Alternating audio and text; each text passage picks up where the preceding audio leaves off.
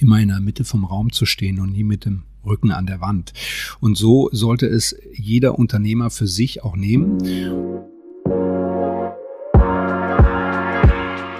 Willkommen zurück bei Smack. Wir wünschen euch ein frohes neues Jahr im Namen des gesamten Teams. Für unsere erste Podcast-Folge in diesem Jahr waren wir in Düsseldorf zu Gast und hatten die Gelegenheit, mit dem Managing Director und Eigentümer des Breitenbacher Hofs, Cyrus Haidarian, zu sprechen. Wir haben über unsere gemeinsame Vergangenheit und wie sich die Branche in den letzten 15 Jahren entwickelt hat, diskutiert.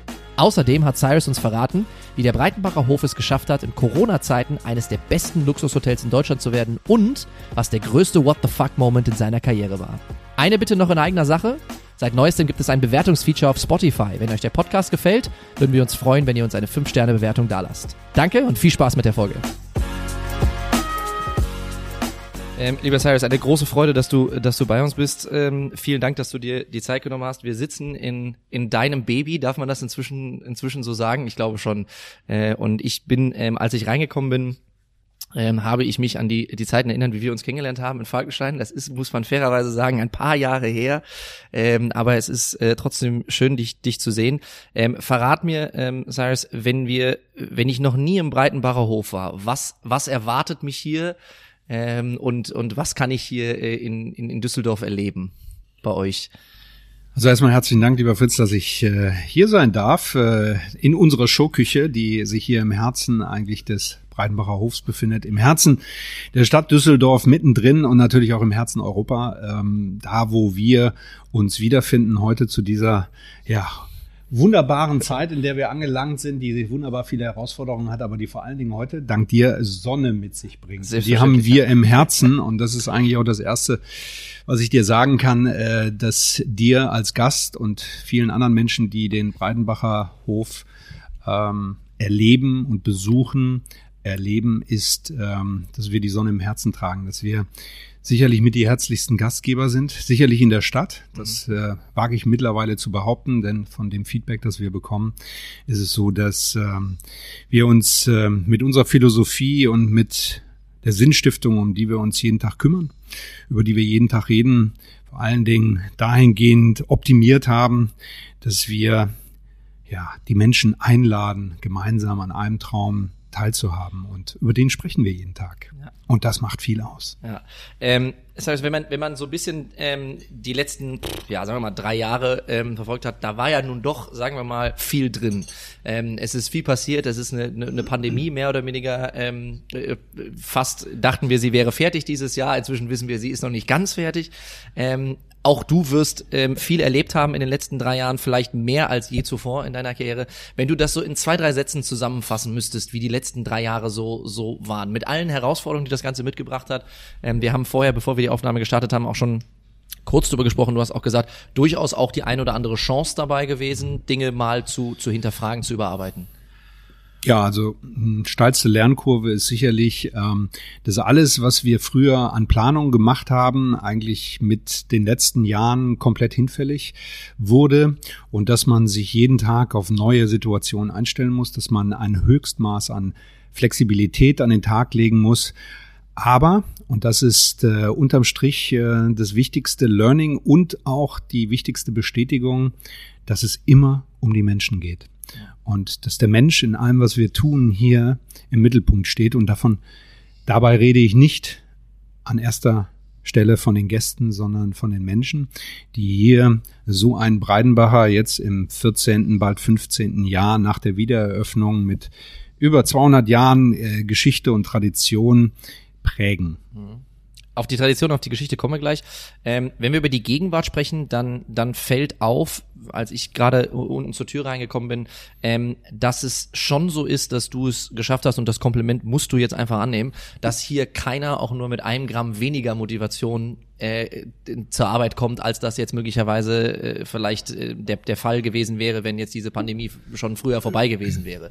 Ähm, der, der, vom, vom, vom Pagen, und ich kann das gut nachempfinden, ich war selber dein Page vor vielen Jahren in Falkenstein, ähm, bis hin hier, hier oben zum, zum Monsieur, der sich ums Frühstück kümmert.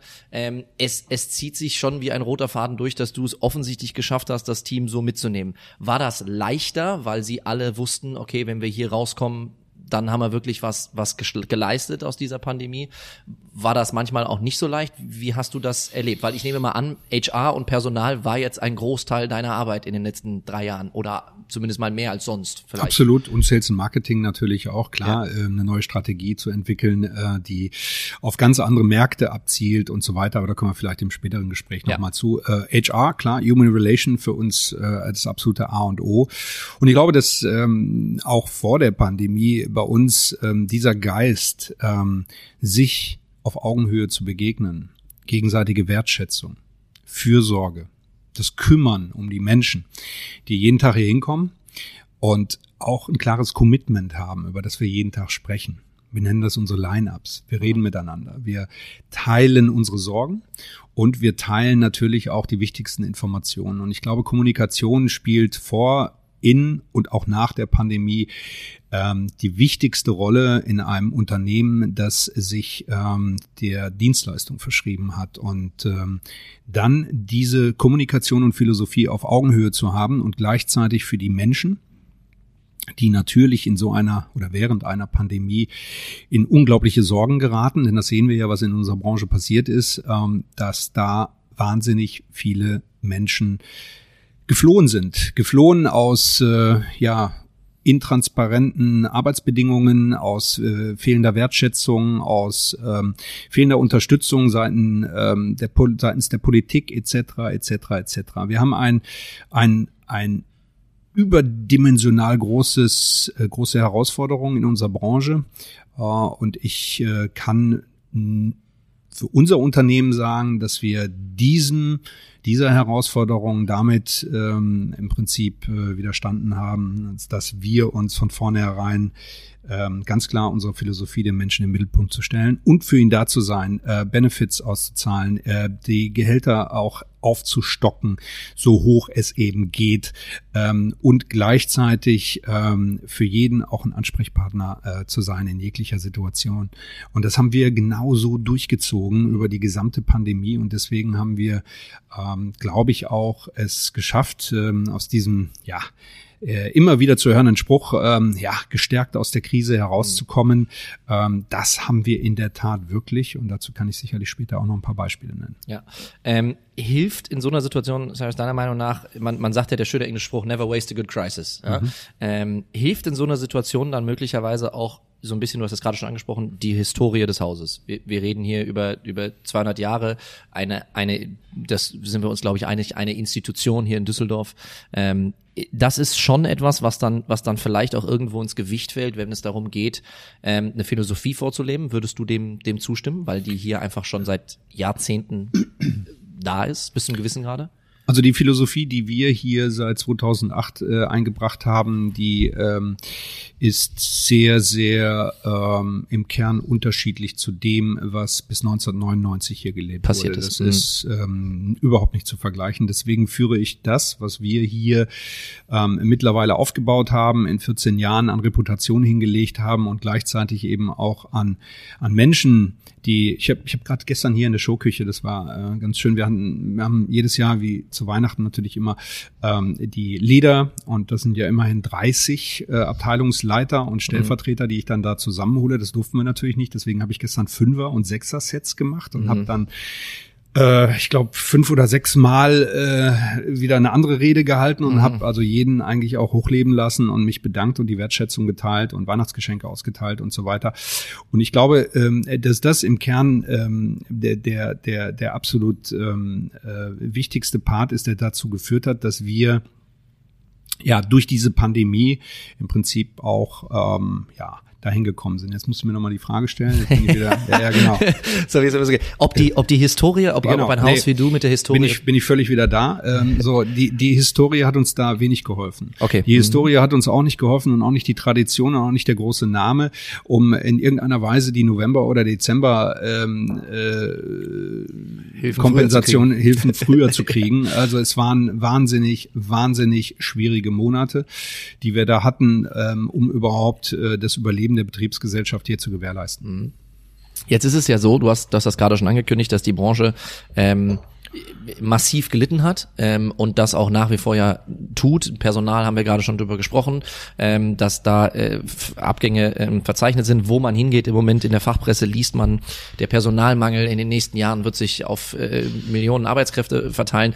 Ähm, wie siehst du das Image? Ich, ich habe dich damals kennengelernt und auch jetzt heute wieder gesehen ähm, als sehr meinungsstarken Hotelier und ich könnte mir vorstellen, dass du das vielleicht gar nicht so kritisch siehst, weil die Branche ja dadurch, dass sie durch die Pandemie einigermaßen durchgekommen ist, sicherlich nicht in allen Bereichen, ähm, vielleicht auch gestärkt vom Image her daraus hervorgeht. Kann man das so sagen? Das, ähm, ich würde da gerne beipflichten, ähm, kann mich da aber einfach äh, nicht anschließen ja. ähm, bei dem, was du ähm, an einer These hier sozusagen mir zuwirfst. Ähm, ich, ja. ich würde, ich würde es mir wünschen, dass ich dir da zustimmen könnte. Aber wir haben beispielsweise vor fünf Jahren, vor über fünf Jahren im September 2016 hier im Haus, unter anderem auch, wir sprachen vorhin über ihn, Alexander Eisenbrei und ähm, 13 andere Hoteliers, einen Verein gegründet, der da heißt Fair, Fair Job, Job Hotels. Hotels. Mhm. Und ähm, mit diesem Verein sind wir sehr ambitioniert daran gegangen, äh, die Reputation für unsere Branche zu stärken, zu verbessern, zu fokussieren und auch die wirklich ähm, für uns alle natürlich schönste Branche der Welt ähm, deutlicher, besser, individueller und natürlich auch, wie sie es gehört, ähm, auch auch schöner zu vermarkten. Denn ähm, in allen ähm, Nachrichten und Beispielen auch während der Pandemie äh, waren äh, bei bei ähm, Schließungen und sonstigen Sachen, äh, wenn es um Arbeitnehmer ging, immer leider in der Tagesschau äh, als erstes Bild ein Koch und dann ein Kellner.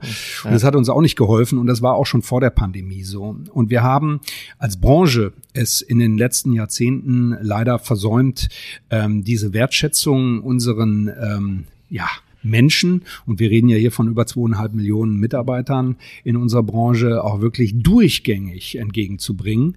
Da gibt's wahnsinnig viele schwarze Schafe da draußen, die ähm, sich an ja, ethische, moralische äh, Verpflichtungen und Arbeitsbedingungen überhaupt nicht halten. Und, und äh, unsere Aufgabe ist es einfach in diesem Verein äh, miteinander äh, das Bild zu schärfen, das Profil zu schärfen und gleichzeitig dafür zu sorgen, dass wir Nachwuchs bekommen, mhm. den wir mit viel Liebe, Leidenschaft, Fokus und Standards und Prozessen ausbilden und unsere Branche so liebens- und lebenswert weiterhin machen, wie es in unseren Mitgliedsbetrieben und vielen anderen Betrieben, die beispielsweise noch nicht Mitglieder bei Fairjob Hotel sind, ist. Ja. Und das ist der Anspruch und nicht weniger. Ähm, jetzt muss man natürlich ganz klar sagen, dass ähm, ja, äh, das Gehaltsgefälle in unserer Branche einfach ähm, auch schon lange vor der Pandemie ähm, mehr als zu wünschen übrig äh, ließ und dass dazu natürlich einfach zu wenig Bereitschaft äh, bestanden hat, eigentlich mal selbst an die Wurzeln dieser Problematik zu gehen, nämlich das, was jetzt gerade passiert. Und deswegen ist es ein positiver Aspekt aus der Pandemie, dass jetzt eigentlich ein ja, ich nenne das mal Aufwachen geschieht, dass viele Unternehmer in der Branche, Hoteliers, Gastronomen sich überlegen, wie sie denn zukünftig überhaupt ihre Arbeitswelt gestalten können und wie sie eben auch auf wertschätzende Weise ähm, Gehaltsstrukturen und Benefits kreieren können, die dann dazu führen, dass man die Mitarbeiter nicht ähm, verliert und mhm. auch mittel- und langfristig an die Branche bindet. Und das geht nur über den Preis. Mhm. Und äh, das Pricing ähm, war ja sowieso schon seit Jahrzehnten in Deutschland äh, versaut. Mhm. Ja, ähm, der deutsche Kunde, der in ein Fünf-Sterne Superior Hotel in einer Stadt gegangen ist und sich über 250 oder 280 oder 350 Euro beschwert hat und im gleichen Zug ähm, in, in der gleichen Woche nach London oder nach Paris Paris in ein ähnliches Zürich Hotel. Hm. Ja, Zürich, ähm, der hat die dreifachen Raten bezahlt und hat nicht mit der Wimper gezuckt. Nur im eigenen Land war das immer so. Das ist genau das, das Beispiel vom Schnitzel für 12,80 Euro hm. um die Ecke und der Taschen, Taschenlampenkalkulation. Das sind alles Dinge, die, die müssen jetzt deutlich ausgemerzt werden und hm. da muss man ähm, wirklich konkret dran arbeiten, dass man eben auch jetzt, und das war gerade nach der ersten Welle deutlich zu spüren, dass die Wertschätzung für Produkt und Qualität, mhm. auch weil viele natürlich in der ersten, ja, sieben, achtwöchigen, teilweise zehnwöchigen äh, Lockdown-Phase ähm, äh, zwischen März und, und Mai ähm, 2020 äh, selbst angefangen haben zu kochen zu Hause, dass sie erstmal gelernt haben, was es bedeutet, ein gutes Produkt einzukaufen, mhm. das auch anzurichten, was es für ein Aufwand ist und so weiter. Und wenn man dann noch so eine Infrastruktur wie jetzt beispielsweise im Rheinbacher Hof dazu zur Verfügung stellt und auch noch in dieser Zeit auf der Basis der Nachhaltigkeit, die wir hier seit Jahren schon leben, mit eigenem Acker, mit eigenen Obstplantagen, mit eigenen Hühnern etc., ähm, das Ganze wirklich noch so weit ausbaut, dass man eben eigene Kälber, eine eigene mhm. Zucht an Bullen ähm, auch hat etc., dass man dann das Schnitzel gar nicht günstiger als 42 Euro verkaufen und mhm. anbieten kann dann kann man auch hingehen, die Benefits und die Gehälter auf eine andere Ebene zu heben. Ja. Ähm, das heißt, wenn wir, wenn wir uns so ein bisschen jetzt nochmal mit diesem, mit diesem Thema kurz auseinandersetzen, wo wir schon bei dem Thema gerade sind. Du hast Fairjob Hotels gerade angesprochen. Es gibt einige Kollegen, im, nicht nur in Fairjob Hotels, das wollen wir dazu sagen, auch in anderen äh, äh, Bereichen, die, die, die dafür auch sehr aktiv werben für das, was du gerade gesagt hast, für die, für die, ja, die Standards, mit denen in dieser Branche mit, mit Mitarbeitern umgegangen wird. Was fehlt uns ganz konkret? Was können wir tun als Branche oder, oder was müssen wir tun? Vielleicht formulieren wir es mal etwas deutlicher heute an dieser Stelle. Was müssen wir tun, um, um noch mehr für das Image der Branche zu tun? Also erstmal müssen wir ganz klar ähm, die Initiat diesen Initiativen, die es äh, jetzt eben wie beispielsweise Fair Job Hotels äh, auch gibt, äh, folgen. Ähm, man kann davon lernen. Ähm, man äh, muss sich als Unternehmen heute klar darüber sein, wie man überhaupt im äh, Pitch um die wenigen noch verbliebenen Menschen, die die Bereitschaft haben, natürlich für unsere Branche zu arbeiten, ähm, natürlich teasen und auch gleichzeitig auch anspornen, in unsere Branche auch wirklich zu kommen. Und ich rede hier nicht nur von äh, Menschen, die bereits gelernt haben in unserer Branche, sondern ich rede von Neueinsteigern, äh, von Quereinsteigern, von Umsteigern etc.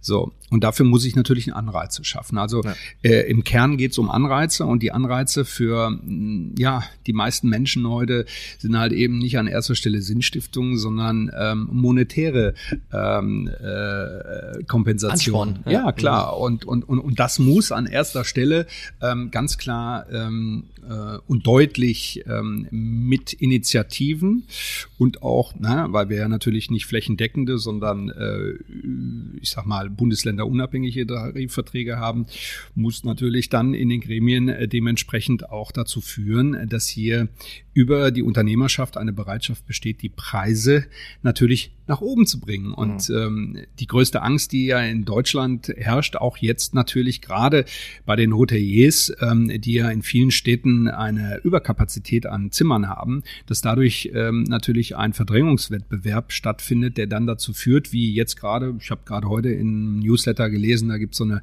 Company, die jetzt da mit äh, tagesaktuellen Rabatten äh, an den Markt will. Da muss ich sagen, das ist das komplett falsche Signal. Mhm. Ja, wir können uns ja nicht äh, prostituieren und ähm, äh, um jeden Preis verkaufen. Ja. Ich habe gelernt, ähm, auch von meinem Lehrchef Karl Nüser, immer in der Mitte vom Raum zu stehen und nie mit dem Rücken an der Wand. Mhm. Und so sollte es jeder Unternehmer für sich auch nehmen ja. und sollte sich überlegen, wie er ähm, es schafft, Wertschätzung der Gäste gegenüber der Qualität und des Produktes, das er anbietet, ähm, da zu positionieren, dass er gleichzeitig auch die Menschen, die er einstellt, begeistern kann, mhm. einbinden kann, ihnen auch das Gefühl der Zugehörigkeit geben, geben kann. Das ja. ist mhm. sicherlich die Champions League, aber gleichzeitig auch als Chassis für ja. diese Mobilität, die wir brauchen, dann halt eben auch ähm, viele Benefits und ein übertarifliches ja, Gehalt, Gehalt dann anbieten. auch zu zahlen. Ja. Das ist die Antwort. Ähm das heißt, wenn wir, wenn wir ein bisschen weg von der, von der, von der Branche mehr hin zu deiner Person gehen, ähm, deine, deine Karriere kurz, äh, ich habe einen Anfang der, oder nicht den Anfang, aber sagen wir mal einen, zum frühen Zeitpunkt deiner Karriere, ähm, im zarten Alter von 16 Jahren bei dir in Falkenstein, damals ein Kempinski Hotel, als Page arbeiten dürfen. Äh, meine ersten Schritte in der Branche. Ähm, und und du bist dann ähm, 2008 weitergezogen ähm, nach nach Düsseldorf seitdem in, in in Düsseldorf hier ähm, erzähl mir ein bisschen, ähm, wenn wir jetzt zurückblicken auf deine, oder wenn du zurückblickst auf deine Karriere, ähm, was du alles erlebt hast. Was würdest du gerne deinem, deinem, deinem, dir selbst vor, vor 15, 20 Jahren, was würdest du dir gerne sagen oder raten, ähm, wie sich die Welt heute entwickelt hat? Du hast, du hast alles miterlebt, du hast eine Finanzkrise miterlebt, du hast eine Pandemie miterlebt, du hast die, die, die interessante Eigentümerverhältnisse ähm, äh, miterlebt, du hast äh, also wirklich einiges miterlebt, die brasilianische Nationalmannschaft, auf die müssen wir gleich zu sprechen kommen. Mhm war 2006 bei dir in Falkenstein. Ähm, wirf einen Blick zurück auf deine Karriere. Ich weiß, dass das zu früh ist, weil du noch viele Jahre bei uns bleiben wirst in der Branche, aber ja, ich glaube, ähm, sich selbst und äh, treu zu bleiben im Sinne, also für mich äh, nochmal, ich, ich, liebe den Umgang mit Menschen. Mhm. Äh, ich kann gar nicht ohne. Äh, ich habe immer äh, gelernt, ähm, Respekt und Würde im Umgang als äh, absolut tragende Säule äh, voranzutreiben.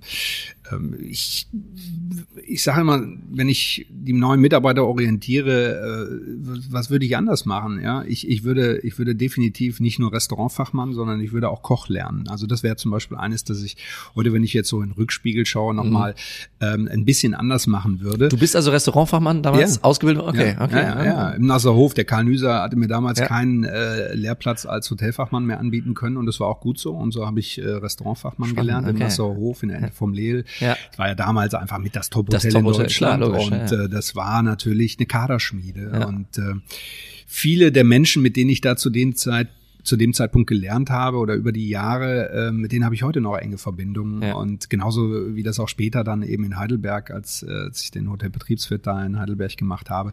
Da, das sind immer so die neuralgischen Punkte in so einer Karriere, ähm, wo sich eigentlich eben auch dieses Netzwerk bildet, ähm, von dem man dann eben auch in den nachfolgenden Jahren oder sogar Jahrzehnten profitiert.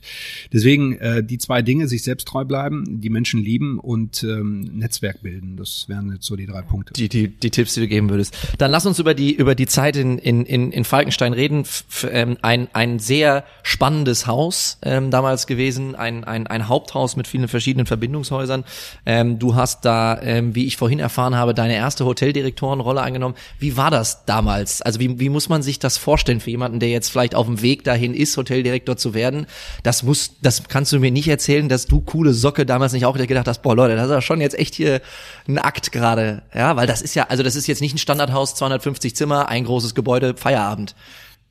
Ja, das war äh, eine, eine unglaublich aufregende Zeit. Äh, ich war zu der Zeit noch ähm, Wirtschaftsdirektor im Tigerpalast in Frankfurt und ja. wir hatten eigentlich äh, den Palmgarten geplant und das Gesellschaftshaus und äh, das Café Siesmeier äh, war in, im Bau sozusagen und es war eine, eine, eine wirklich schöne, aufregende Zeit. Ich habe in Frankfurt gearbeitet. Meine Frau, Nathalie, die war zu dem Zeitpunkt ja schon oben in Falkenstein als äh, Director Sales and Marketing und ja dann starb der mir auch sehr eng am Herzen liegende und damals auch bekannte äh, Jörg Hermes, der der Direktor dort oben war. Und ähm, ja, äh, das war natürlich unglaublich traurig für uns alle. Das war sehr ähm, ja, plötzlich alles und dann wurde diese Stelle ausgeschrieben und ja. ich dachte, ja, das ist doch vielleicht jetzt auch eine Möglichkeit. Gleichzeitig war dieses Gesellschaftshaus mit den damalig, damaligen, ich glaube, 500 Millionen Euro Haushaltsloch in Frankfurt in der Stadtkasse,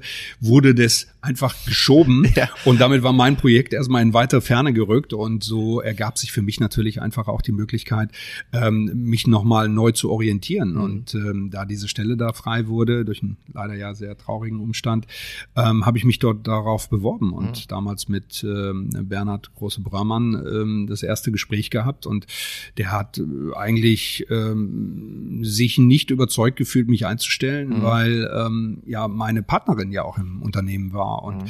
das war für einen Krankenhausbetreiber eigentlich ein No-Go, dass ja. äh, da äh, Pärchen jetzt auf einmal sind. Im zweiten Gespräch jedoch konnte ich ihn davon überzeugen, ja. dass er da eigentlich nichts falsch macht und dass eigentlich sein Haus in einem Dorn Dornröschenschlaf nach damals drei Jahren, drei Jahre nach der Eröffnung. 1999 wurde das Jahr eröffnet, mhm.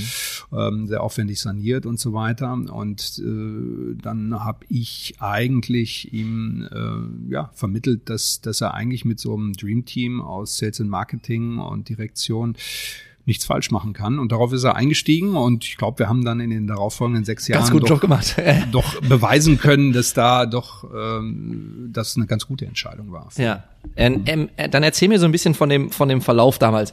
Ähm, lass uns kurz in Nostalgie schwelgen. So viel Zeit muss muss muss sein. Mhm. Ähm, du hast, wie du so schön sagst, das Haus so ein bisschen aus dem Dornröschenschlaf dann rausgeholt.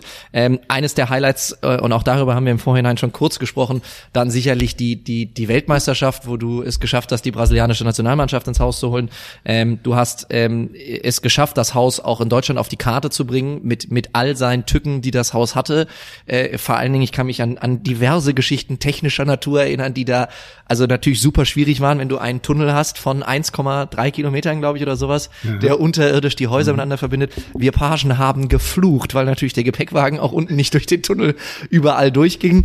Ähm, also es gibt Geschichten ohne Ende, für die wir jetzt nicht alle Zeit haben. Aber erzähl mir ein bisschen von dem Verlauf, wie man es schafft, ein Haus, das das Potenzial hat, brauchen wir nicht drüber reden. Mit dem Blick auf die Frankfurter Skyline, dem Park. Das Haus bietet mehr oder minder alle, alle Voraussetzungen für, für, für das, was du daraus gemacht hast.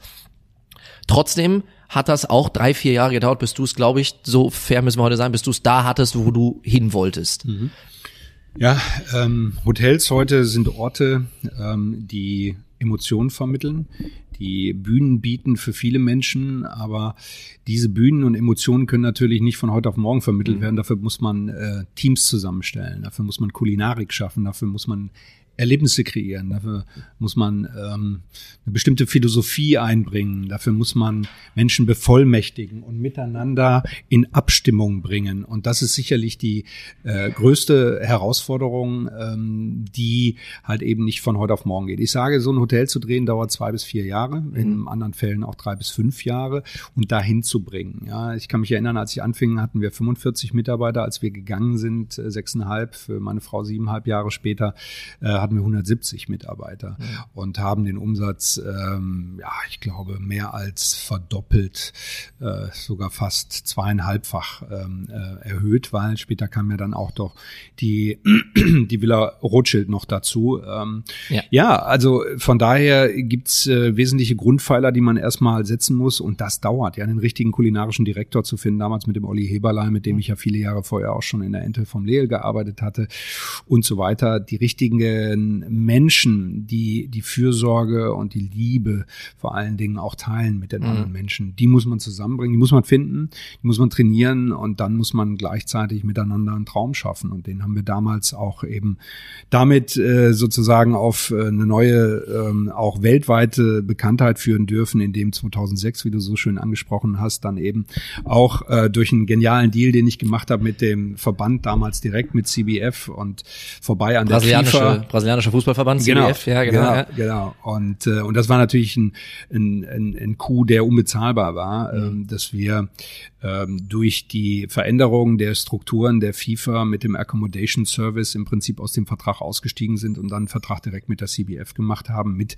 den Brasilianern, die als Weltmeister zur äh, Sommermärchen-WM nach Deutschland gereist waren und natürlich dann ähm, jeder eigentlich die als Gäste haben wollte oder die Deutschen. Ja, so, ja. die Deutschen haben in Berlin im Grunewald gewohnt und ja. die Brasilianer bei uns und das, damit hatten wir ein, eine, eine weltweite PR, die, die eigentlich äh, ja unbezahlbar ist mhm. und die haben es uns noch voll bezahlt und ich habe keine Kommission an Accommodation Service zahlen müssen. Also wir haben eigentlich alles richtig gemacht und es war eine grandiose Zeit, weißt du, wenn du den Ronaldinho und den Kaká äh, sonntags mittags mal zum Pizza essen in, in, in nach Bad Homburg fährst und kommst mhm. mit denen da in eine vollbesetztes Restaurant während der Pandemie, äh, während der, der, WM, während der WM rein. Ja.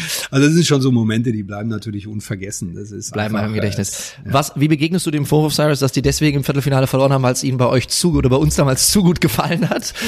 Also sagen wir mal so, ja, die sind natürlich ein temperamentvolles Trüppchen ja. gewesen ähm, und die waren vorher in Vegas. Ich glaube, ähm, dass sie sich sehr, sehr äh, kommerzialisiert hatten zu dem Zeitpunkt. Ähm, ich hatte mit einer kleinen Crew äh, um den Aufenthalt halt, äh, weil ich ja einen sehr guten Kontakt zu dem Jean-Pierre Frankenhuis hatte. Das war der damalige Koordinator äh, für alle ähm, Spielstätten und so weiter. Mhm. Hatte ich ein unheimlich gutes Verhältnis und so ist dann auch entstanden, dass wir praktisch vorher nach Vegas Aggies äh, in die Schweiz gehen konnten, wo die vier Wochen ihr Trainingslager eingerichtet hatten und mit mhm. einem Sponsor ein eigenes Stadion errichtet hatten, wo sie jeden Tag trainiert haben und mhm. dafür Geld kassiert haben. Mhm.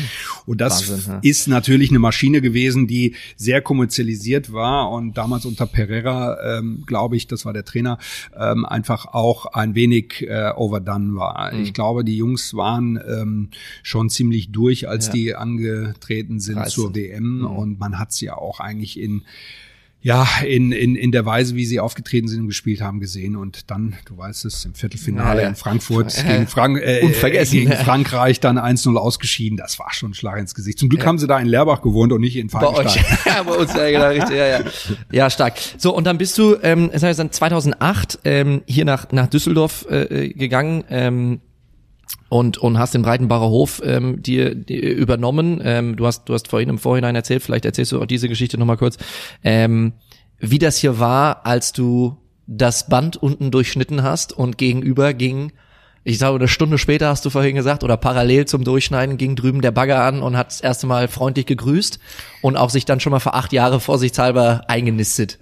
Ja, das ist eigentlich ähm, eine äh, unfassbare Situation gewesen. Ähm, ich bin im April 2008 aus Falkenstein ähm, ja nach Düsseldorf gezogen und habe hier im Baucontainer äh, noch die vier Wochen vor der Eröffnung im Prinzip gemacht, Pre-Opening. Und dann hatte ich hier eigentlich zur Eröffnung äh, den ganz alten Stab der Ritz-Carlton ähm, Truppe, die im Prinzip alles ähm, ja doch auch deutlich erfahrenere Hoteliers aus Amerika gewesen sind, die ja. sowieso alles besser wussten und mhm. auch jeden Standard gesetzt haben. Und eigentlich konnte ich mich sozusagen ähm, etwas zurückziehen und habe mhm. gesagt, na macht ihr mal alle und wenn ihr dann wieder zurück in Amerika Fertig, seid, dann, dann bin ich dran und dann äh, werde ich das hier ein wenig ähm, schärfen im ja. Profil, weil da waren einfach zu viele Indianer beziehungsweise Häuptlinge, die rumgerannt sind. Äh, mhm. Äh, zu allem natürlich noch der Horst, der selbst auch unglaublich ähm, stark ist in, in Führungen und so weiter, aber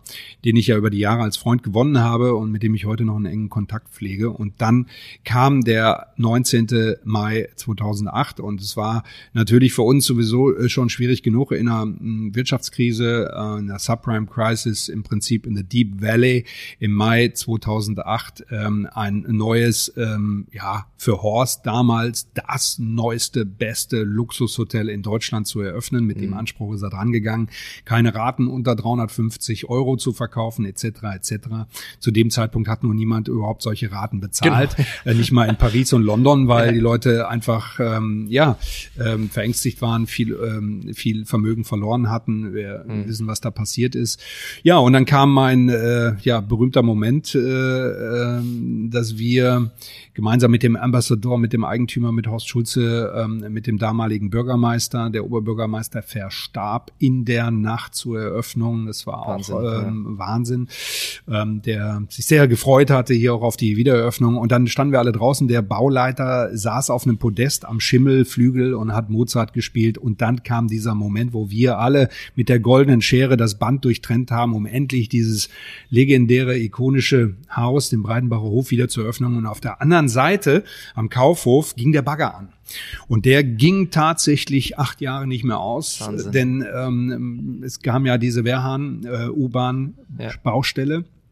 die uns wirklich ähm, sehr viel gelehrt hat. An erster Stelle ähm, konnten wir uns nicht damit entschuldigen, äh, mit einer Missperformance zu sagen, ah, wir haben ja eine Baustelle vor der Tür oder wir haben Finanzkrise, sondern mhm. wir haben uns von vornherein wirklich darauf konzentriert, ähm, keine Ausreden, sondern Lösungen zu suchen und äh, möglichst aus allen anderen Hotels, die in Düsseldorf äh, zu dem Zeitpunkt waren, und da sind ja dann in der Zwischenzeit viele dazugekommen, alle Suitengäste rauszuziehen, die dann zu uns rüberkommen. Und wir hatten ein starkes Sales, einen klaren Fokus und haben daraus eigentlich auch von Tag eins trotz riesiger U-Bahn-Baustelle und trotz Wirtschaftskrise ähm, von Tag eins an ähm, unser Comset angeführt. Und mhm. ähm, das war für uns ähm, eben auch Grund genug, an uns zu glauben und äh, diesen Erfolg auch aus den ersten drei sehr schweren Jahren bis 2011 mhm. ähm, weiterzuführen und jetzt ja mittlerweile nach 14 Jahren auch durch die nächste große Krise zu führen. Mhm. Ähm, die Stadt Düsseldorf, ähm, es hat sich natürlich in der Zeit auch entwickelt, verändert, man nenne es, wie man, wie man es möchte. Ähm, Die, die U-Bahn, kurze Zwischenfrage, Anekdote zwischendurch. Bist du mit der U-Bahn mal gefahren inzwischen oder sagst ja, du aus Pro Okay, gut, okay. Ich fahre jede Woche mit der U-Bahn und okay. ich fahre äh, also gerne mit der U-Bahn. Okay, also es gibt keine, keine Hard Feelings, nein, dass die U-Bahn dir da. Okay, gut, okay. Ähm, die, die Stadt Düsseldorf ähm, das heißt, hat sich, hat sich entwickelt. Ihr habt, ihr habt einen Flughafen, der jetzt ja mal vor der Pandemie auch an Internationalität gewonnen hat. Das ist sicherlich für, für die Stadt wichtig gewesen, für euch mit Sicherheit auch. Du hast im Vorhinein schon gesagt, internationale Gäste waren Pandemie ausgenommen, wie gesagt, ein, ein, ein Thema, sind ein Thema für euch. Ähm, trotzdem ist es ja so, dass, dass ihr für die Stadt mal mindestens genauso viel seid wie die Stadt für euch. Kann man das so formulieren? Also ist das, würdest du sagen, dass das entspricht der Wahrheit, weil der Breitenbacher Hof mit Düsseldorf schon auch, wie du gesagt eine, eine ikonische Verbindung hat?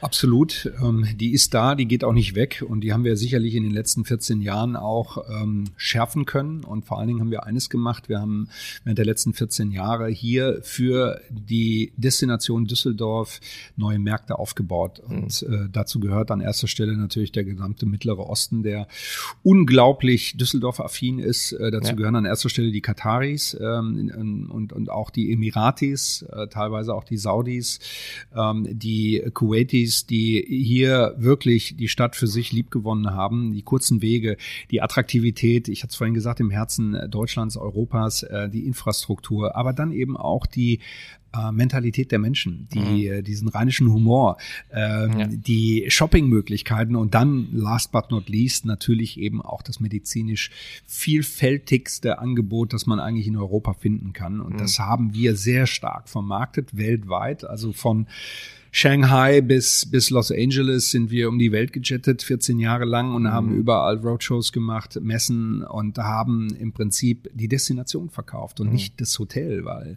aus Shanghai kommt keiner in den Breitenbacher Hof, weil es der Breitenbacher ist, mhm. sondern die kommen natürlich nach Düsseldorf, weil es hier so schön ist, weil man hier einfach äh, eine Anbindung auch wo, überall sonst wohin hat und ich hätte es auch nie für möglich gehalten, dass ich mal ein Stadthotel führe, ein Grand Hotel, das dann im Prinzip im Sommer sechs, acht Wochen Familien beherbergt, die eigentlich von hier aus ihre ganzen Europatrips planen, aber ja. immer wieder hierhin zurückkommen, weil okay. das ihr Hub ist und mhm. da äh, schließt sich halt eben deine Einführung an, was den Flughafen betrifft. Und da werden auch die internationalen Anbindungen wieder zurückkommen. Ich meine, ja. wir hatten hier zweimal am Tag, ich komme jetzt auch wieder äh, den A380 aus den Emiraten. Äh, das war das Gate nach, nach äh, Asia, nach mhm. Australia. Von hier konntest du in die ganze Welt fliegen und das kommt jetzt sukzessive wieder. Mhm, ja.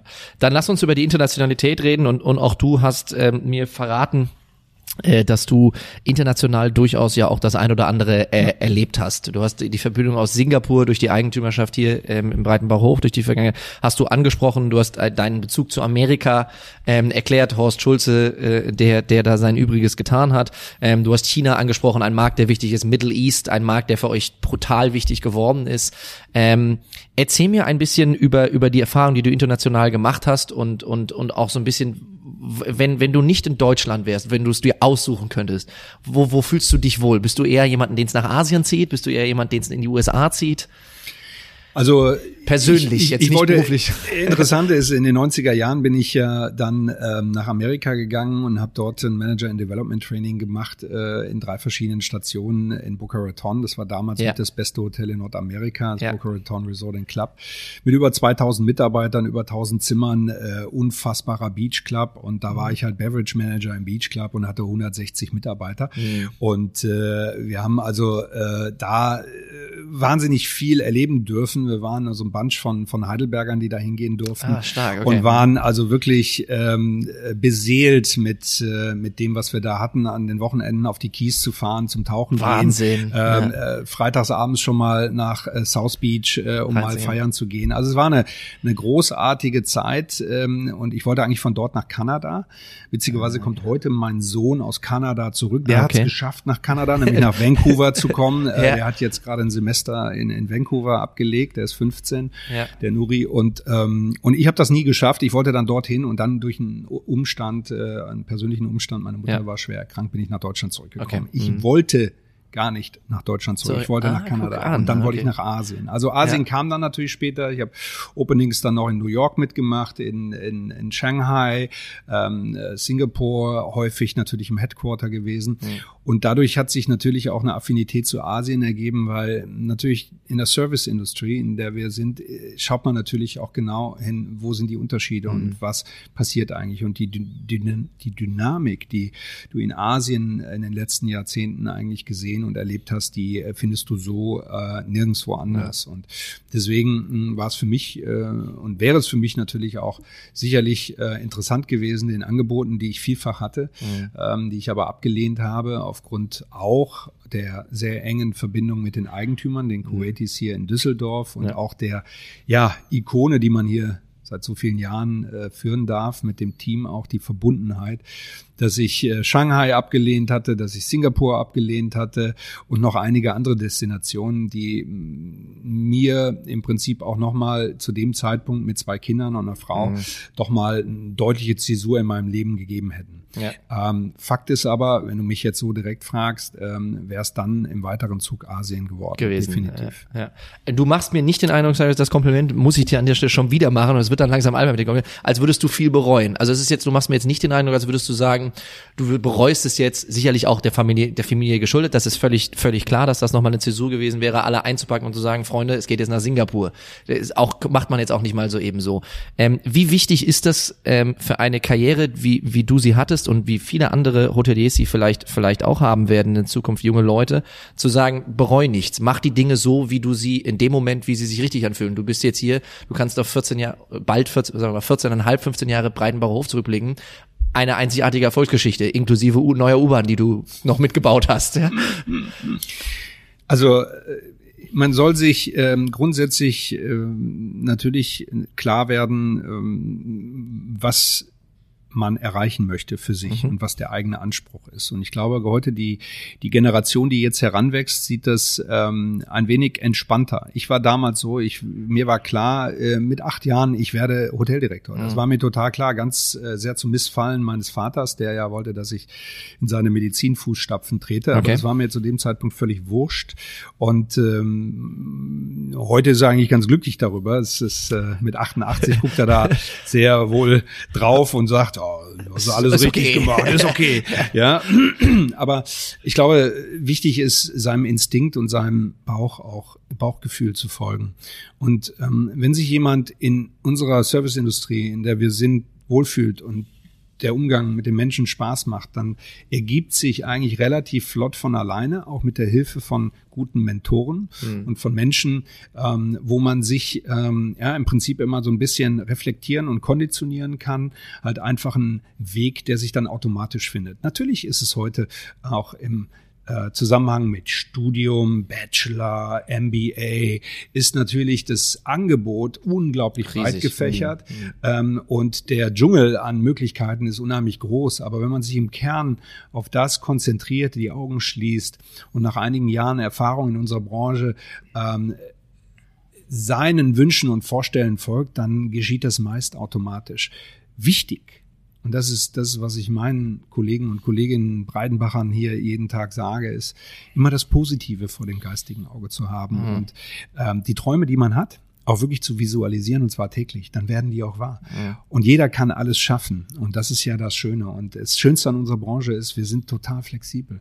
Wir können auch trotz Pandemie im Ausland arbeiten. Das wird jetzt wieder kommen. Ja, das ist jetzt über die letzten anderthalb, zwei Jahre, was natürlich auch einen Effekt auf die Attraktivität unserer Branche hat. Denn viele gehen ja in die Branche, damit sie dann im Ausland arbeiten können. Wechseln können, klar. Ja, Mhm. ist natürlich die Grundvoraussetzung dafür, ähm, äh, dass man multilingual ist, dass man mehrere Sprachen gut spricht. Und das können ja viele heute einfach auch. Und ich sehe auch, dass die Generation einfach auch viel, viel schneller, viel äh, wacher, viel klarer ist in vielen Fällen.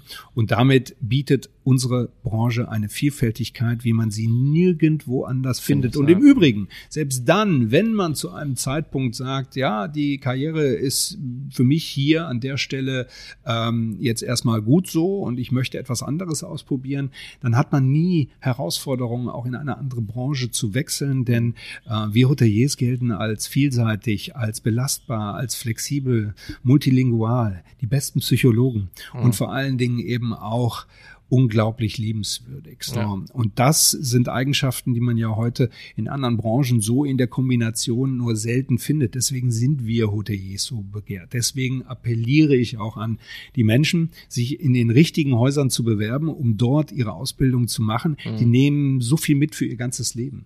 Ja, ich sehe es ja, wie viele Menschen, die bei uns hier gelernt, gearbeitet haben, zurückkommen wirklich zurückkommen, um mhm. hier wieder zu arbeiten, weil sie diesen, dieses Zugehörigkeitsgefühl, mhm. diesen gemeinsamen Traum woanders nicht mehr finden. Mhm. Die kommen zurück, weil sie das lieben gelernt haben. Mhm. Ja. ja, und das spricht ja auch sehr deutlich dafür, dass, ähm, und wie du schon gesagt hast, Menschen aus unserer Branche in vielen anderen Branchen mit Handkurs genommen werden, ne? aus den aus den von dir eben äh, genannt, genannten Gründen. Ähm, Cyrus, wir haben ein Thema, das wir ähm, nicht, das ich nicht vergessen habe, was du am Anfang angesprochen hast, wo wir natürlich gerne drauf zurückkommen, ist, ähm, dass du gesagt hast, dass ihr, dass du natürlich viel HR-Themen auf dem Tisch hattest in den letzten drei Jahren, aber auch viel Sales und Marketing dich äh, beschäftigt hast. Ihr habt Strategien entwickelt, neue Strategien, neue Dinge angegangen, ähm, die vielleicht in der Vergangenheit ja ihr nicht gemacht habt, die vielleicht auch nicht nötig waren. Stichwort Pandemie, da sind wir wieder beim Thema. Ähm, erzähl mir ein oder zwei ja Dinge, Tricks. Ich möchte jetzt keine Betriebsgeheimnisse in unser beider Interesse, ja, mhm. aber ein oder zwei Dinge, die die ihr die ihr verändert habt, die ihr anders gemacht habt, ähm, wo ihr einfach auch gemerkt habt, okay, da ist ein Mehrwert dahinter, der jetzt gerade sehr gut in das reinpasst, was die Situation eben eben mhm. hergibt. Also im Kern sind es drei Säulen. Ähm, zum einen äh, ist es natürlich erstmal die strategische Ausrichtung. Äh, bereits vor, der, vor Ausbruch der Pandemie im Januar haben wir damit begonnen, ähm, uns ähm, damit zu beschäftigen, wie wir uns während und nach der Pandemie, die für uns zum damaligen Zeitpunkt, ich sagte das vorhin, wir haben uns die spanische Grippe angeschaut, anderthalb Jahre, drei Wellen. Da war uns klar, wir müssen in dieser Zeit natürlich den Fokus auf ähm, den lokalen dann eben auch auf den nationalen und überregionalen, also Markt wirklich setzen und nicht mehr so international, weil natürlich das Reiseverhalten sich dramatisch ändern wird für eine gewisse Zeit. Und damit haben wir eigentlich schon vor Ausbruch der Pandemie begonnen und haben auch gleichzeitig dann im Laufe der Pandemie ähm, die Affiliation mit Capella ähm, sozusagen, die sowieso auf ähm, äh, äh, ja im Prinzip ausgelaufen ist, ähm, haben wir dann neu auflegen müssen mit einer neuen Affiliation und gleichzeitig eben auch mit den ähm, für uns wichtigen Säulen, die auch Pandemie-driven sind, nämlich der Fokus auf Gesundheit, mhm. der Fokus auf Ernährung, der Fokus auf Local und ähm, der Fokus auf ähm, Storytelling. Und äh, so ist auch vor und während der Pandemie ein Produkt entstanden, das sicherlich äh, mittlerweile seinesgleichen nicht nur in Düsseldorf, sondern auch über die Grenzen von Düsseldorf hinaus sucht. Und das ist das Daci. The Daci ist ein für uns sicherlich äh, und unsere ähm, Gäste ein, ein ganz neuartiges äh, Restaurant, das eine ganz eigene Story zu erzählen hat, die sehr angedockt ist an die Historie, an die äh, Geschichte Düsseldorfs, die im Prinzip ähm, die Menschen abholt und gleichzeitig eben einen unglaublich äh, persönlichen Service hat, mhm. ähm, der hier in Düsseldorf für die Menschen eine große Rolle spielt und darüber hinaus halt eben auch mit der Identifikation der Produkte, die wir wirklich ähm, hand pick, also wirklich von, von Hand aussuchen selektieren, ja, und selektieren, mhm. ob das unsere Salate sind, die alle ungespritzt hier vom Bauer Tees kommen, äh, wo wir selbst die Salate aussuchen, wo Salat, äh, äh, ich sag mal, äh, Kulturen noch herrschen, die gibt's so nirgendwo anders. Das geht mhm. hin ähm, zu allen äh, tierischen Produkten, die wir äh, auf Nachhaltigkeit prüfen, dass wir eben keine äh, Küken äh, ermorden lassen wollen, sondern mhm. die männlichen Küken wirklich dann auch äh, reifen lassen und dann noch essen. Also der sogenannte Bruderhahn, ja. äh, den wir hier haben, der ein absoluter Klassiker geworden ist auf der Karte. Und ich könnte dir jetzt noch stundenlang über diese ganzen ja, hm. Sachen weitererzählen. Das ist die andere Geschichte. Und dann haben wir natürlich gesagt, was wird die Menschen treiben? Wir haben in der Pandemie gelernt, dass ähm, die Resorts in, in Deutschland natürlich wahnsinnig, ähm, äh, also die haben ja teilweise Zahlen gehabt und Performances gehabt, die gab ja, ja. es so noch nie. Das hat noch nie jemand gesehen und das hätte nie jemand für möglich gehalten. Also es war ja wahnsinnig viel Schatten, aber es war auch sehr, sehr viel, viel, Licht. Licht da. Und ähm, da haben wir uns natürlich überlegt, wie wir als Stadthotel mit den ähm, USPs, mit den Unique Selling Points, die wir, mit den Attraktivitäten, die wir in der Stadt haben, da natürlich auch als ähm, Staycation, als als mhm. ähm, äh, Weekender sozusagen hier natürlich auch äh, punkten können. Und da haben wir sehr früh an, an, Angebote geschaffen und haben natürlich auch äh, aus dem Umfeld die richtigen Komponenten zusammengebracht, mhm. um darüber natürlich auch ähm, eine eine ganz, einen ganz eigenen Charakter zu entwickeln. Zusätzlich mhm. dazu sind wir natürlich auch ähm, dabei, die medizinischen Leistungen im Haus noch viel nachhaltiger auszulegen. Da ist gerade auch eben mit ähm, Professor Baumgart, unserem ja seit über zwölf Jahren im Haus ansässigen Professor, Kardiologe und Internist, ähm, sind äh, wirklich wunderbare neue ähm, Angebote entstanden, mhm. die ja die Leute auch reizen, nicht nur in einen Lanzer Hof zu gehen, mhm. ja, ähm, und da zwei, drei Schöne Wochen, Grüße.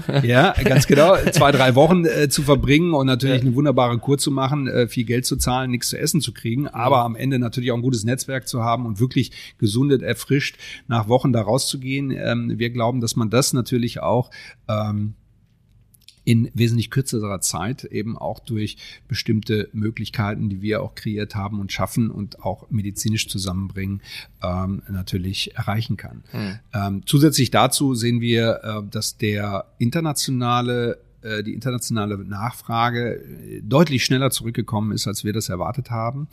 Und ähm, wir haben natürlich auch, um dem Ganzen die richtige Substanz zu geben, haben wir ähm, das Gegenteil von dem getan, was die Kollegen hier im Umfeld gemacht haben. Wir haben die Raten um über 100 Euro erhöht. Mhm. Und äh, haben für uns ganz klar ähm, den Kern unserer Dienstleistung äh, im Prinzip äh, in den Fokus gestellt und das ist Service. Mhm. Und wir können Service und zwar von Herzen. Mhm. Das ist uns eine Herzensangelegenheit und das merken ja. die Menschen und deswegen äh, kommen sie und ähm, zahlen eben auch für ein äh, City Resort sozusagen 485 Euro Minimum ja. ohne Frühstück. Jetzt ist es jetzt ist es so, ähm, Cyrus, dass die, dass die Welt natürlich sich auch äh, beschleunigt hat, so kann man das, glaube ich, sagen, in, in verschiedenen Bereichen durch die, durch die Pandemie. Das äh, die berühmten Schlagwörter, die da immer kommen, ist Digitalisierung, die sich natürlich ein bisschen äh, beschleunigt hat dadurch und so weiter und so fort. Und wir haben ja so ein bisschen auch in der, in der Branche immer so den Ruf gehabt, dass wir viel reagieren mhm. und, und sehr wenig agieren. Ähm, wie wichtig ist das, dass man manchmal sich vielleicht auf die eigentlichen Werte, das, was wir eigentlich saugut können in dieser Branche, ja, also Service, mhm. Menschlichkeit und so weiter und so weiter, und zwar zwar egal, ob wir, ob wir in einem Breitenbacher Hof sind oder in einem, in einem Zwei-Sterne-Produkt. Das, hm. Die Idee bleibt ja mehr oder minder dieselbe mit anderen Möglichkeiten, das ist schon klar. Ähm, wie wichtig ist das, dass man manchmal den Schritt zurückgeht und sagt, Freunde, Moment mal, was sind wir eigentlich, was können wir eigentlich? Und nicht sich darin verliert, ob jetzt das 13. iPad auf dem Zimmer steht. Genau das. Es geht um die wesentlichen Dinge und die haben sich natürlich ähm, grundlegend geändert für viele. Ähm, die Menschen, die reisen, ähm, also erstmal Reisen ist, ist einfach was Unangenehmes geworden mhm. für viele, ja. Unabhängig davon, dass wir es gerne tun und mhm. immer gerne getan haben, ja. weil wir nämlich auch aus unserem äh, respektiven Umfeld mal äh, rausbrechen ja. und sehen es natürlich dann mit anderen Augen, ist Reisen äh, echt eine nervige Angelegenheit geworden, ähm, in vielerlei Hinsicht. Unabhängig davon ähm, gelten Sicherheit und Privatsphäre in den Hotels mehr denn je oder stehen die mehr denn je im Fokus.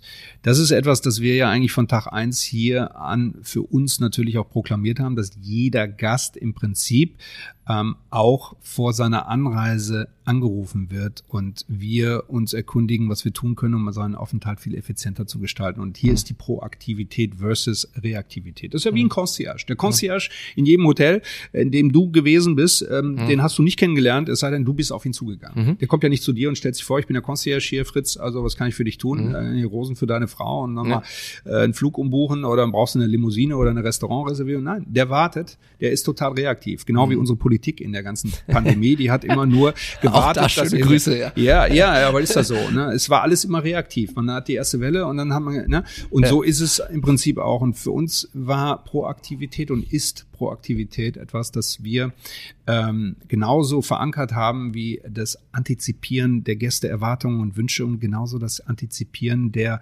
Mitarbeitererwartungen und Wünsche.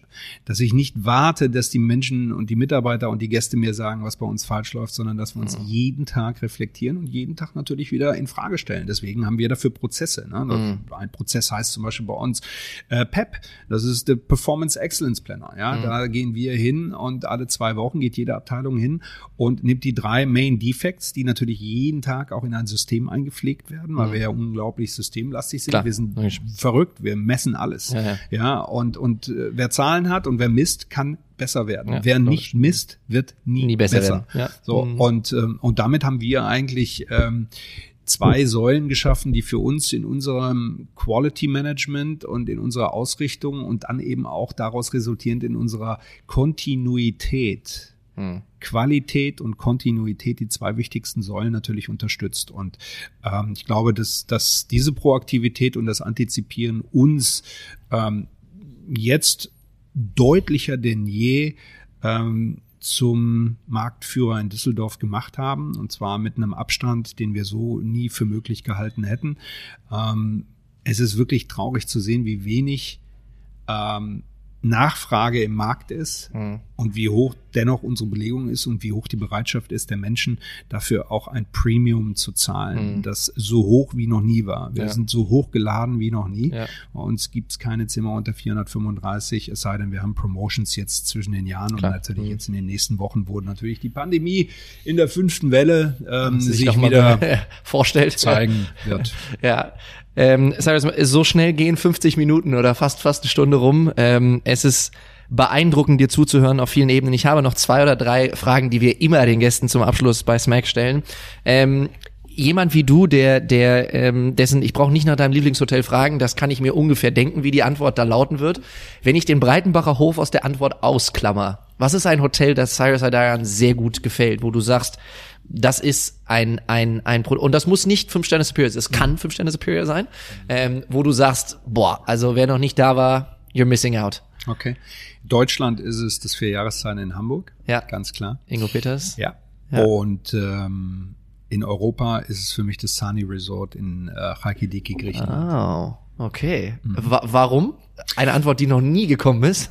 oh, weil ich dort mein äh, ähm, Boot habe seit äh, okay, das hilft. sieben Jahren. Das ja. hilft. Also das ist und weil nein, es ist eine Infrastruktur, ähm, die man so in Europa nirgendwo wieder findet. Ja.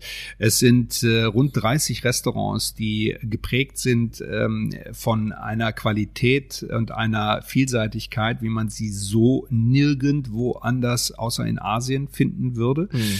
Und ähm, es ist eine Anlage, die ähm, unfassbar gepflegt, unfassbar jedes Jahr wieder sich neu erfindet, neu renoviert wird äh, mit einem Chelsea Football Camp und einem äh, Rafael Nadal Tennis Camp. Also der, der Anspruch in diesem äh, Resort äh, ist, ist unfassbar und die Umsetzung ähm, eben auch dazu. Also äh, es ist es ist eine Destination, es ist kein mhm. Hotel.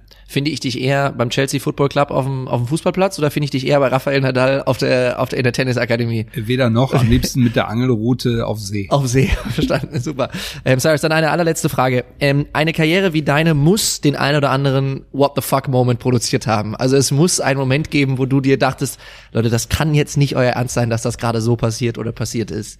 Lass uns teilhaben an einer Geschichte, wo selbst du, der du inzwischen mit allen Wassern, die diese Branche so bietet, gewaschen bist, ähm, wo selbst du dachtest, boah, Leute, das nervt jetzt gerade überproportional stark.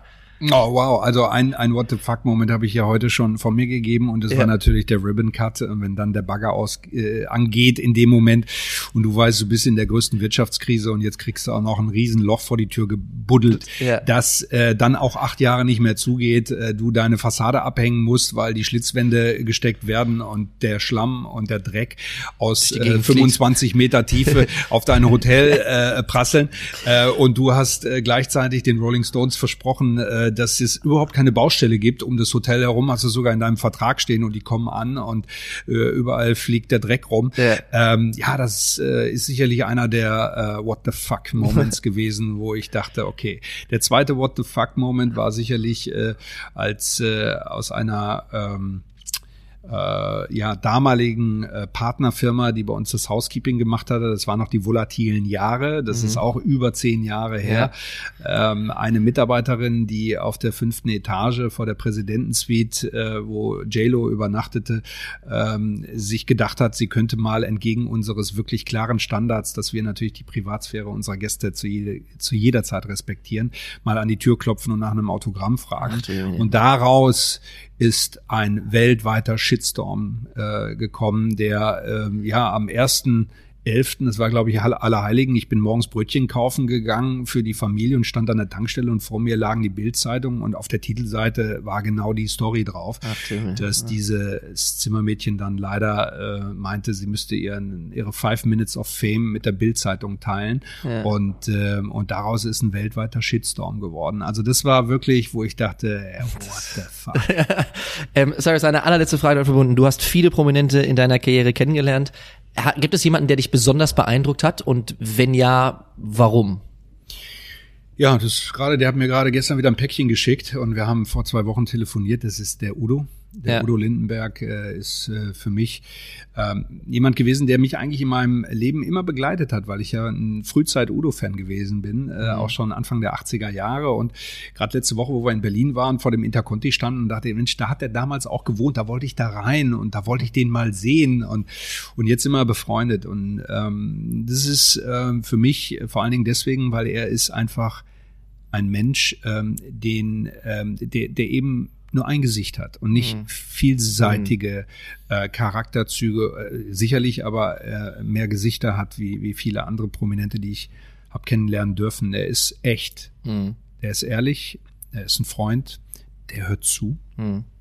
und der ist für einen da wenn man ihn braucht. Und ähm, dass da mal so eine Freundschaft draus entstehen kann, hätte ich auch nicht für möglich gehalten. Aber ähm, als ich natürlich gelernt habe, dass Udo hier 1962 auch seine Ausbildung gemacht hat und mhm. eine enge Verbindung zum Breidenbacher hatte, ist daraus natürlich auch etwas entstanden, dass er aber eben auch mit allen Breidenbacher teilt. Und er ist im Herzen immer noch einer von euch. Genau, der Page Udo, ja. der mit den anderen Pagen zusammen bei seinen ersten Stadion-Tourneen halt eben auch äh, vor 50.000 Menschen auf die Bühne gegangen ist. Mhm. Und wir waren in der Choreografie sozusagen mit dabei ja. und haben ihm ähm, aus der Pagenjacke wieder in den Weltraumanzug äh, geholfen. geholfen. Ja, und stark, das waren natürlich starke Momente, die man nie vergisst. Wahnsinn. Cyrus, vielen, vielen Dank. Eine große Freude, dich wiederzusehen. Äh, alles Gute für, für dich, den Breitenbauer Hof, dass auch die fünfte oder was auch immer danach noch alles kommt, Welle äh, gut überstanden wird. Ähm, und ich hoffe, dass wir uns bald mal wieder sehen. Danke dir.